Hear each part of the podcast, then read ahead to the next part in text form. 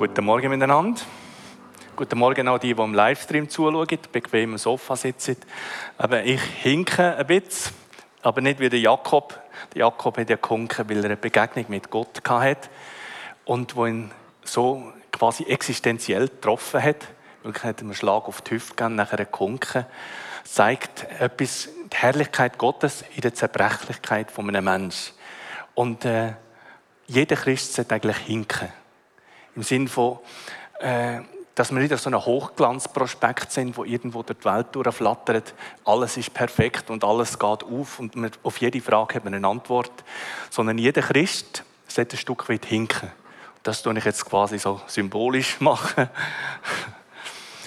äh, ich hatte eine Kieferoperation, musste ein paar Zent rausnehmen, grosse Zysten drin, ein paar Zent rausnehmen und dann äh, gibt es natürlich ein riesiges Loch, dass der Kiefer stabil bleibt. Hopp. So. Dass der Kiefer stabil bleibt, musste ich eine Platte rein tun und damit es genug Knochen hat, musste ich von der Hüfte nehmen. Und äh, das ist eigentlich gut gegangen, aber nachher habe ich eine dumme Bewegung gemacht, ein Stück Knochen abgebrochen und darum ich jetzt bis zum... Hey, ja, das ist furchtbar. Also ein bisschen behindert ist man schon, aber nicht so groß. aber es hat alles wieder gut gekommen bis im Dezember mit Stöcken und nachher darf einfach nur Teil belasten. Man muss nicht operieren und so. Also von dort her gesehen ist es gut. Denn heute Morgen haben wir das Thema Himmel auf Erde. Wie kann ich meine Finden lieben? Und ich muss sagen, es ist mir nicht einfach gefallen in der Vorbereitung, weil innerlich mir halt immer noch das Massaker nachher in, in Israel, wo einfach 1400 Leute quasi einfach abgeschlachtet worden sind. Man kann es nicht anders sagen. Also ich, äh, es ist nicht zu empfehlen, die Bilder nachzuschauen, aber ich habe doch einige geschaut und vieles auch gehört von Freunden von uns, die direkt unten sind, zum Teil direkt betroffen sind. Äh, 130.000 Leute, Israeli müssen umgesiedelt werden, weil es einfach zu gefährlich ist, der Bombenhackel, der einfach dort innen ist. Also das ist die eine Seite und dann äh, die andere Seite ist dann äh, die Reaktion von der arabischen und auch von der westlichen Welt, die äh, Free Palestine Demonstrationen gerade darauf ab. Äh, das beschäftigt mich schon und äh, was heißt das jetzt? Liebet eure Feinde in dem Kontext. Und ich kann nicht einfach können, da drüber hinweggehen und einfach so ein bisschen in unserem Rahmen bleiben, wo unsere Finden sind, sondern wir leben in einer Welt innen und wir sind Teil von dieser Welt. Und äh, das macht uns auch zu schaffen. Was heißt das? Liebet eure Feinde in dem Kontext. Heißt das, äh, äh, make love not war? Heißt das, äh, Frieden schaffen ohne Waffen? Wie kann man Frieden mit jemandem schaffen, der einen umbringen will. Das ist gar nicht einfach, oder? Also, im Glastürmchen kann man schon reden. Aber wenn dann geschossen wird und die eigene Familie bedroht wird, und ich habe ein Haus gesehen von einem Freund von uns, der total zerschossen war, innen dran, total zerschossen. Er hat es zum Glück überlebt. Dann, äh, es ist auch die Tatsache, dass sehr viele Palästinenser die Juden hassen. Das ist einfach eine Tatsache. Also nicht nur äh, die Hamas, auch von den Palästinensern gibt es enorm viel Hass gegenüber den Israelis, wo äh, wahrscheinlich auch ganz verschiedene Gründe hat. Aber es ist ein enormer Hass da. Also in Berlin, mich hat das schon erschüttert, dass nach dem Attentat Leute in äh, Berlin-Neukölln sind demonstrieren für Free Palestine und Süßigkeiten verteilt haben an die Leute und sich gefreut haben an dem Massaker. Und auch in Palästina, also, also in Gazastreifen, die Reaktion ist nicht erschreckend sondern sie haben sich gefreut. Also es ist nicht nur Hamas, auch Tausende von Palästinensern, von äh, Zivilisten haben sich beteiligt an diesen, äh, an diesen Massaker.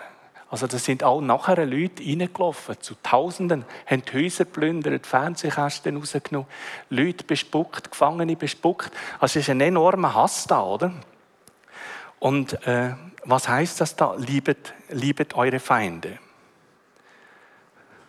Und wenn äh, Demonstrationen gemacht werden, was heißt Free Palestine? Also Freiheit ist ja super, oder? Freiheit sind wir ja alle für Freiheit, oder? Aber wenn es heißt from the river to the sea, also vom Jordan, der Fluss, bis zum Mittelmeer, der See. Äh, Palästina soll be frei. Frei von was? Frei von den Juden. Das ist eigentlich eine Botschaft. Bringt alle um. Jetzt sind wir 1400, jetzt bringen den Rest noch um. Also da ist enorm viel Wut da, Hass, Rebellion gegen Israel und letztendlich auch gegen Gott, denn Israel ist eigentlich unsere ältere Brüder. Und äh, ich gehe jetzt nicht weiter groß darauf ein, aber es gibt ein Video von Johannes Hartl, wo heißt, worum es in Israel eigentlich geht. Und das ist wirklich sehr zu empfehlen. Johannes Hartl tut das sehr ausgewogen äh, berichten, tut auch die palästinensische Seite auch mit, äh, mit betrachten. Äh, und es ist wirklich zu empfehlen, das zu schauen. Denn was heißt Feindeliebe in dem Kontext? Darf sich Israel verteidigen? Oder liebet eure Feinde? Darf sich Israel verteidigen? Und äh, da ich gedacht, möchte ich zwei, drei Sachen dazu sagen. Das eine ist Selbstjustiz. Also, dass äh, Siedler losziehen mit ihrer Waffe und irgendwo in ein arabisches Dorf hineingehen und äh, gehen für Ruhe sorgen. Selbstjustiz ist ganz klar nicht erlaubt. Ganz klar nicht von der Schrift her. Es gibt keine Selbstjustiz, weil es heißt im Römer 13,4, dass der Staat Schwert trägt. Also, ich lese das kurz vor, Römer 13, Vers 4. Denn sie, die Obrigkeit, ist Gottes Dienerin, dir zugute. Tust du aber Böses, so fürchte dich, denn sie, sie trägt das Schwert nicht umsonst. Sie ist Gottes Dienerin und vollzieht Strafe an dem, der Böses tut. Nicht jede Regierung wird der gerecht. Paulus hat damals von der römischen Regierung geredet. Ist auch nicht unbedingt so das Wahre gewesen. Aber es ist eine Regierung gewesen. Und eine Regierung, die von Gott eingesetzt ist, die nachher Gott, vor Gott auch muss gerade stehen. Aber Selbstjustiz ist nicht angesagt. So gefühlsmäßig, wie sie verstehen, gefühlsmäßig nachvollziehbar wäre. Der Staat hat Schwert und, Schwert und keine Selbstjustiz. Und dann, was heißt das für Soldaten? Der Johannes der Täufer hat auch zu Soldaten predigt. Und zu den Soldaten haben gefragt, ja, was ich mir denn machen? Und Johannes hat nicht gesagt, einfach lege das Schwert ab. Weil Soldaten haben ja einen Auftrag vom Staat, das Land zu verteidigen, die Sicherheit der Leute zu gewährleisten. Also, äh, die Bibel ist nicht blauäugig, einfach rosarote Brille. Und dann sagt der Johannes der Täufer, sagt, auch Soldaten fragten ihn, was sollen wir denn tun? Und er sagte zu ihnen, misshandelt niemanden, erpresst niemanden, begnügt euch mit eurem Sold. Das heißt eigentlich, kein Kriegsverbrechen begehen. Also wenn einer die weiße Flagge aufhebt, dann wird er verhaftet, auch wenn das mühsam ist. Äh, man soll niemand misshandeln, keine Vergewaltigungen, kein Raub, keine Zerstörung um der Zerstörung willen. Und äh, das ist wichtig, dass das eingehalten wird. Also zivile Personen müssen geschützt werden, soweit das irgendwie möglich ist. Aber Krieg ist Krieg. Krieg ist Krieg. Denn was heißt das für uns als Christen in so einer Situation? Und als Christen, wie stehen wir zu Israel? Es gibt in der, in der Bibel ein paar, ein paar Hinweise. Eins ist, betet für den Frieden Jerusalems und tröstet, tröstet mein Volk. Also wenn ihr irgendjemanden kennt mit jüdischem Glauben, ob er das jetzt auslebt oder ob er das jetzt nicht auslebt, ich kann euch sagen, die meisten Juden sind betroffen von dem, was in Israel passiert, entweder direkt, dass direkt Verwandte von ihnen ermordet worden sind, geschändet worden sind oder entführt worden sind, oder äh, dass sie jemanden kennen in der Familie, der das erlebt hat. Und wenn ihr irgendjemanden kennt, geht auf die Person zu und sagt, ich fühle mit dir. Ich fühle mit dir. Es, es tut mir weh, wenn ich das höre. Sagt das. Sie brauchen das. Es gibt wenige Leute, die ihnen das sagen. Wenige sagen, aber man muss auch die Sicht der Palästinenser sehen. Und wenn jemand gestorben ist und dann kommt und sagt, muss die andere Seite auch noch sehen, dann. Johannes Hartl sagt ein paar gute Sachen zu dem Thema. Dann, wenn wir doch aufstehen und das machen, beten für den Frieden von Jerusalem, ganz, ganz praktisch. Weil Frieden heißt Shalom. Shalom ist mehr als nur einfach kein Krieg. Darum stehen wir doch auf und beten. Jesus, du redest von Israel als der Augapfel von Gott. In der Bibel werden wir aufgefordert, für den Frieden von Jerusalem zu beten. Jetzt ist Krieg. Aber es ist nicht nur Krieg aussen dran, es ist auch Aufruhr in den Herzen. Und Jesus, wenn wir jetzt für Frieden von Jerusalem äh, bitten, bitten wir nicht nur für Jerusalem, sondern für ganz, für ganz Israel. Wir bitten Jesus, dass du die Frieden schenkst. Ein Frieden, der höher ist als alle Vernunft.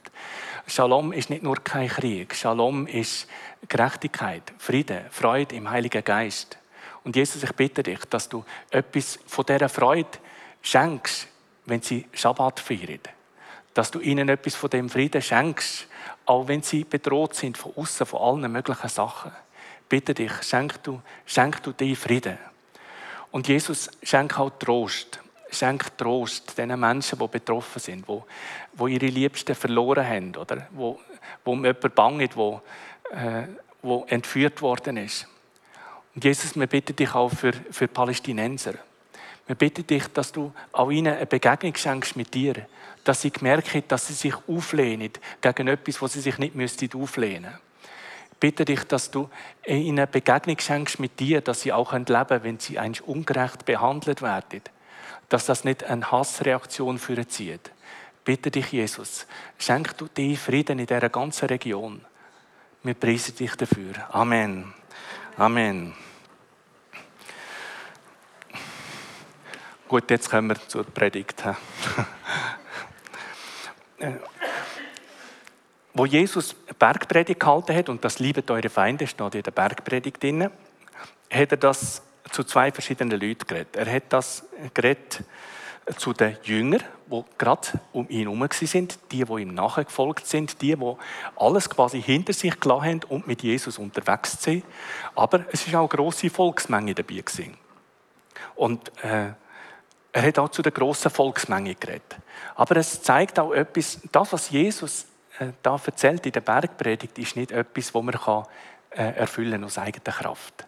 Es braucht eine Gegenwart von Gott, wo das in einem Menschen, in einem Menschen wirkt. Aber auch die grosse Volksmenge ist da und hat ein bisschen über den Zaun geschaut und geschaut, wie geht Jesus denn mit solchen Sachen um? Was denkt Jesus?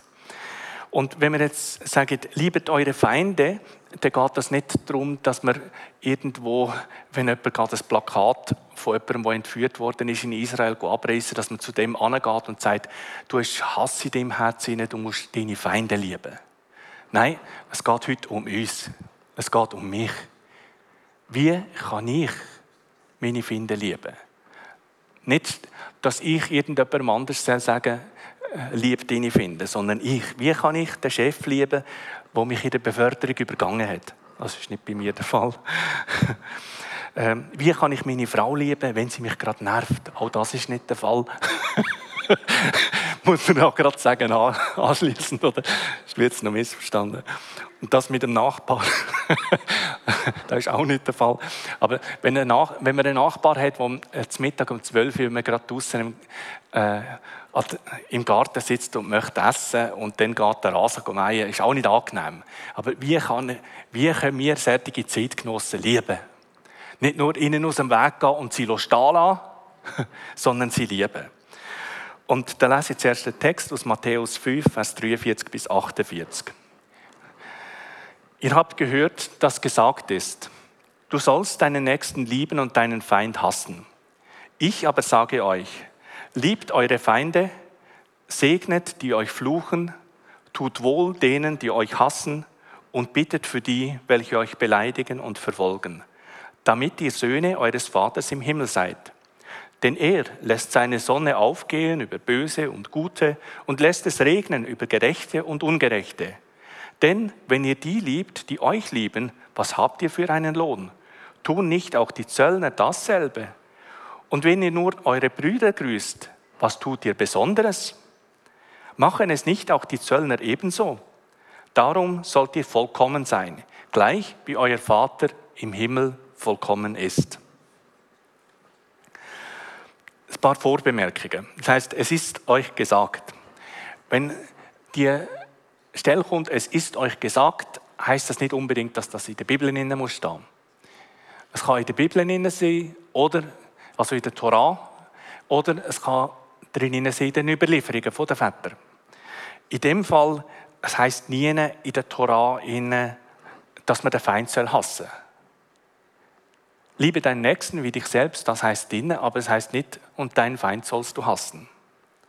Sogar das Gegenteil ist der Fall.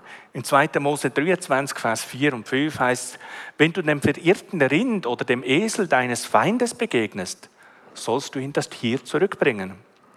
Wenn du siehst, wie der Esel deines Feindes unter seiner Last zusammenbricht, dann lasse ihn nicht im Stich, sondern leiste ihm Hilfe.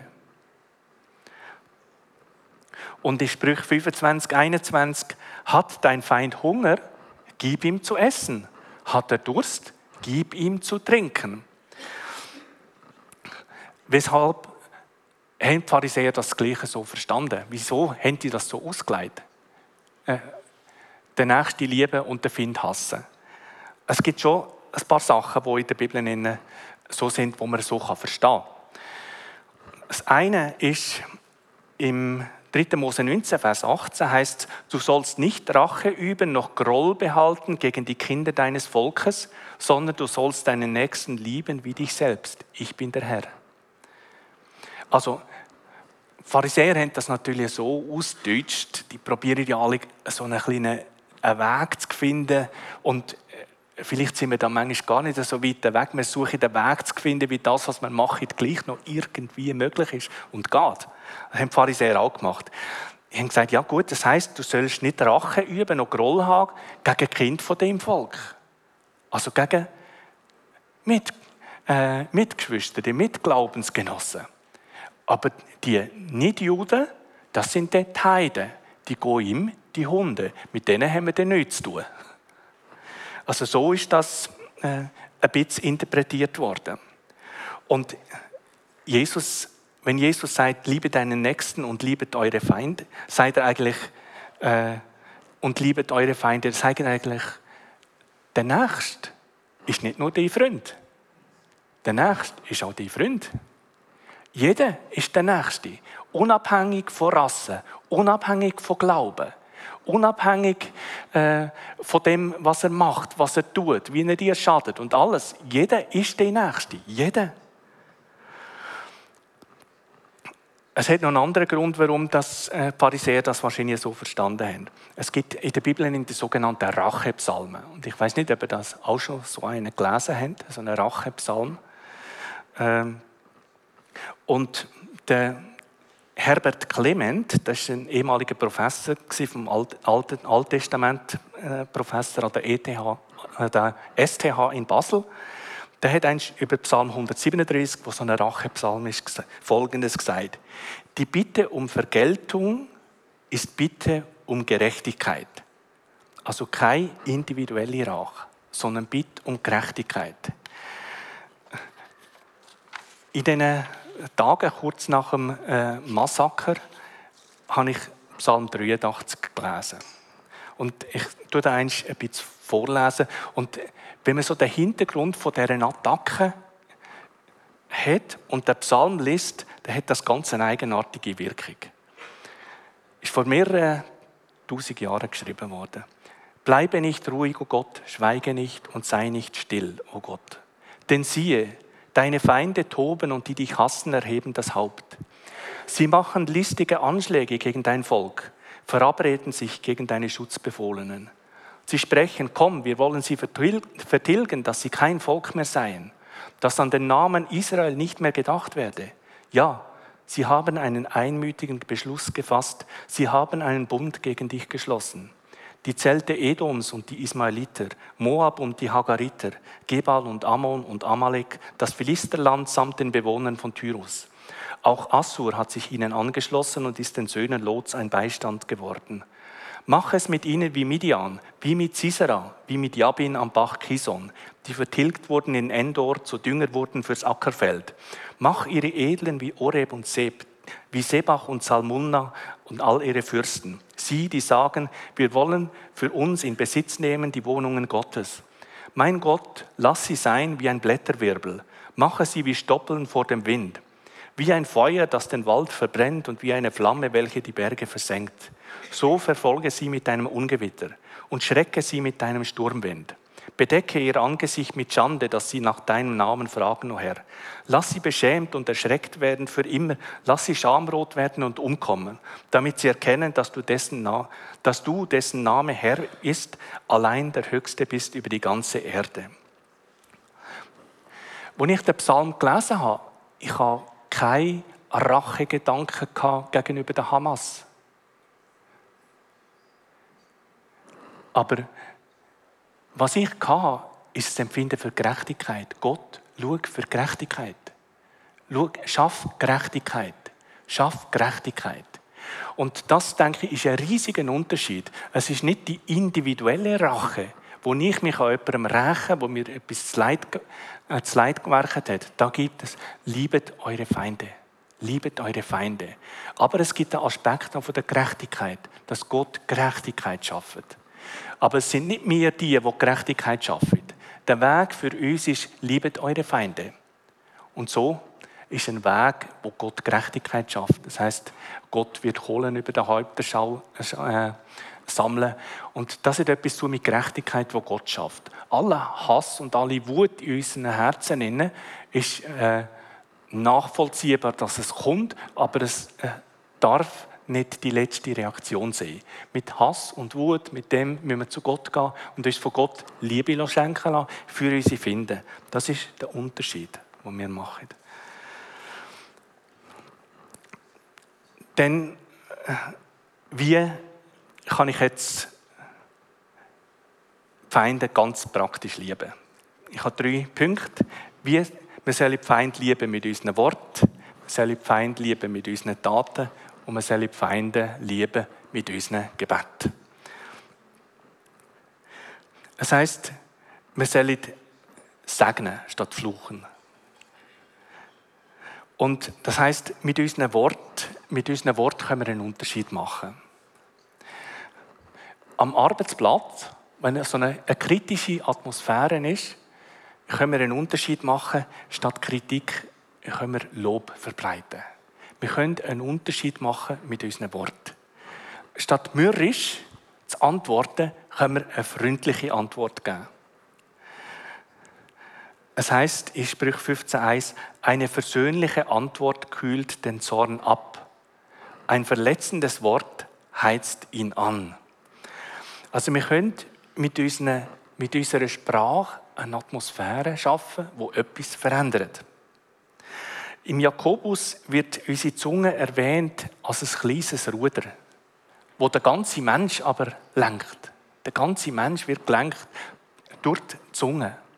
Man kann ein Feuer anfachen, aber man kann statt fluchen, man kann auch segnen. Man kann eine Atmosphäre verändern mit Wort. Von Gott her kann man eine Atmosphäre verändern. Am Arbeitsplatz, daheim, in der Familie, mit ganz einfachen Sachen, mit auferbauenden Worten.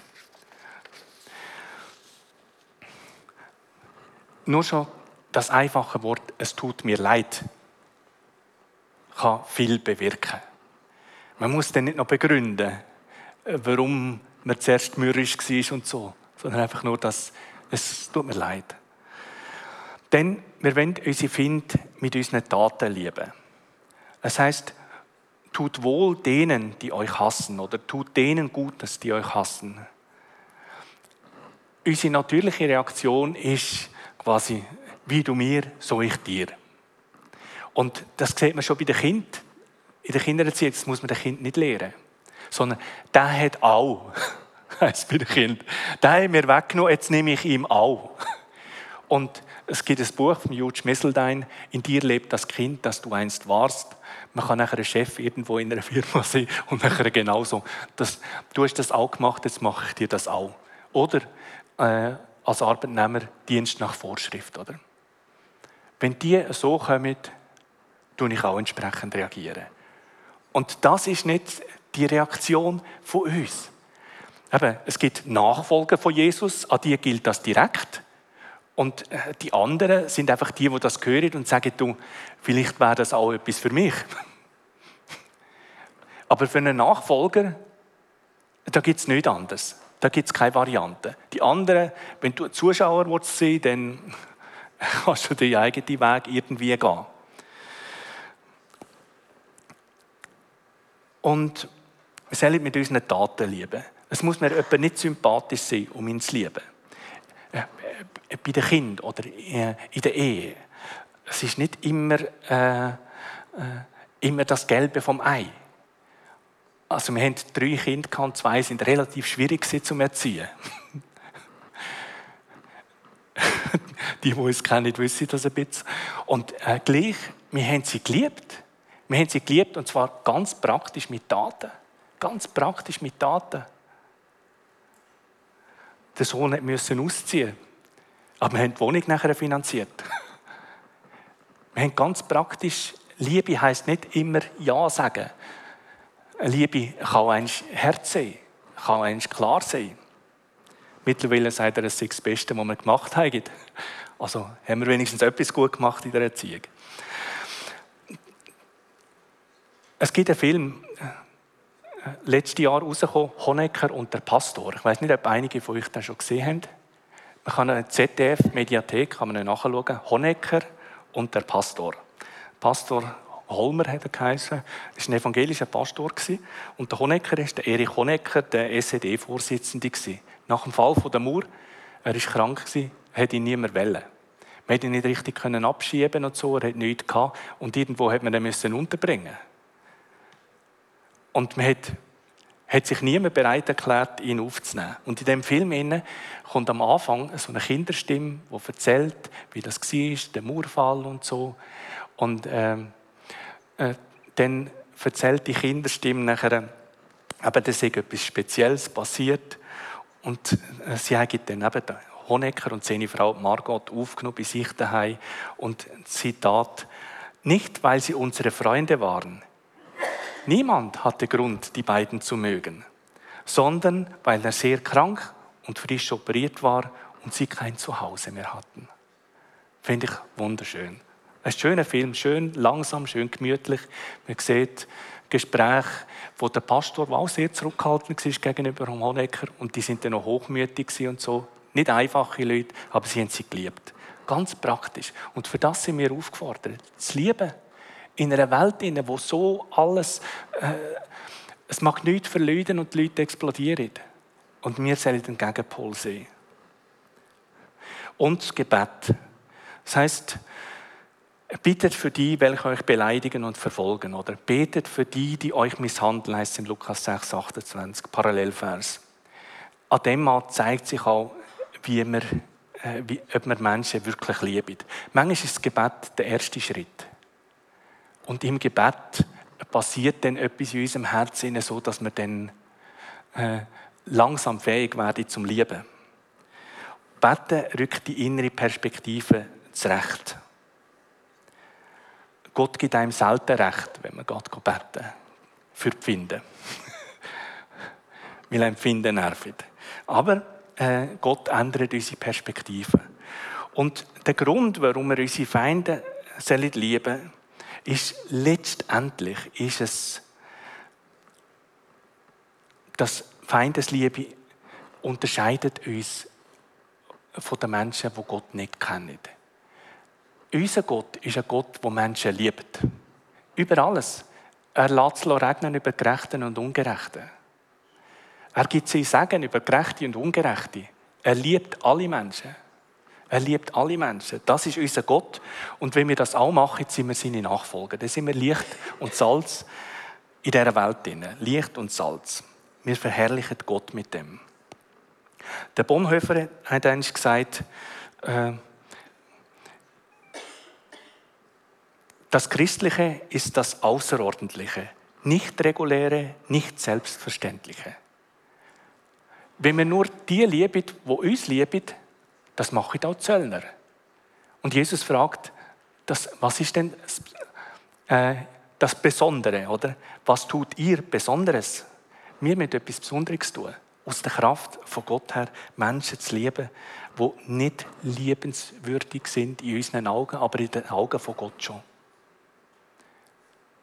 Jeder Mensch, auch die von der Hamas, die geschlachtet haben wie Tiere, sie sind kein Tier, sie sind Menschen, wie wir.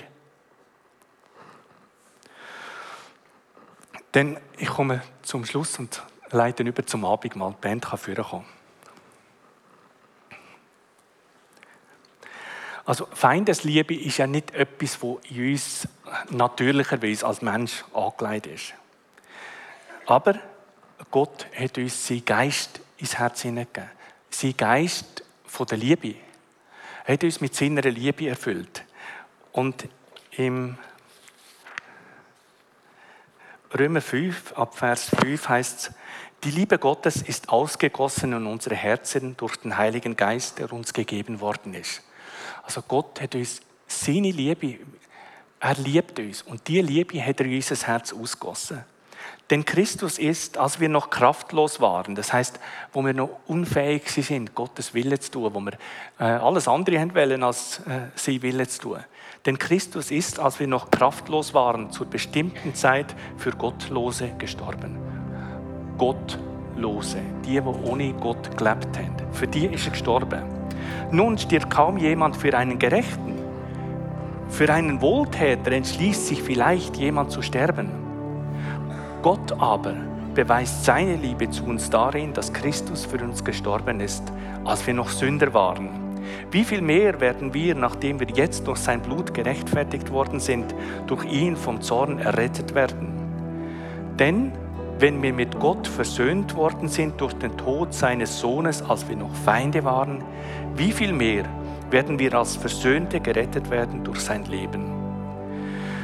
Also Jesus ist für uns gestorben, wo wir noch seine Finde sind. Und wenn man im Alten Testament nachliest, dann merkt man, wie es immer wieder eine Auflehnung war vom Volk Israel gegen Gott. Götzendienst wieder, nachher wieder äh, Gericht, dann wieder Umwendung zu Gott und dann wieder Götzendienst und dann wieder Abfall von Gott, wieder Gericht von Gott, wieder Umkehr, wieder Götzendienst. So durch die ganze Schrift durch. Und Gott ist für uns gestorben, wo wir noch seine Finden sind. Und das ist quasi ein Modell auch für uns äh, zum Leben. Und ich möchte noch beten. Jesus, ich danke dir. Ich danke dir, dass du uns ein neues Herz anbietest, weil ohne ein neues Herz ist es ja gar nicht möglich, so zu leben, wie du lebst. Jesus, aber du bietest uns an ein neues Leben. Das heißt, allen aber, die ihn annahmen, gab er Anrecht, Gottes Kinder zu sein. Und Jesus, wenn wir heute Morgen das Abendmahl zu uns nehmen, wenn wir es im Bewusstsein nehmen, du hast dein Leben gegeben für deine Finde. Und wir wollen es in dem Bewusstsein nehmen, dass du uns versöhnt hast mit dir und uns auch zur Versöhnung berufen hast. Jesus, danke, dass du uns ein neues Leben geschenkt hast. Und äh, wenn du jetzt heute Morgen da bist und sagst, ich brauche eine Begegnung mit Gott, dann äh, nimm doch das Abendmahl an und sag, ich bin auch einer, von denen, die Gott braucht. Und wir wollen einfach sagen, wir wollen uns von Gott rufen lassen in den Dienst der Versöhnung. Wie er seine Finden geliebt hat, das wollen auch wir machen aus der Kraft vom Heiligen Geist. Danke dir, dass du uns ein neues Herz geschenkt hast. Danke dir, dass du uns Vergebung geschenkt hast, dass du uns Versöhnung geschenkt hast und uns Dienst der Versöhnung auch anvertraut hast. Lasst euch versöhnen mit Gott. Amen.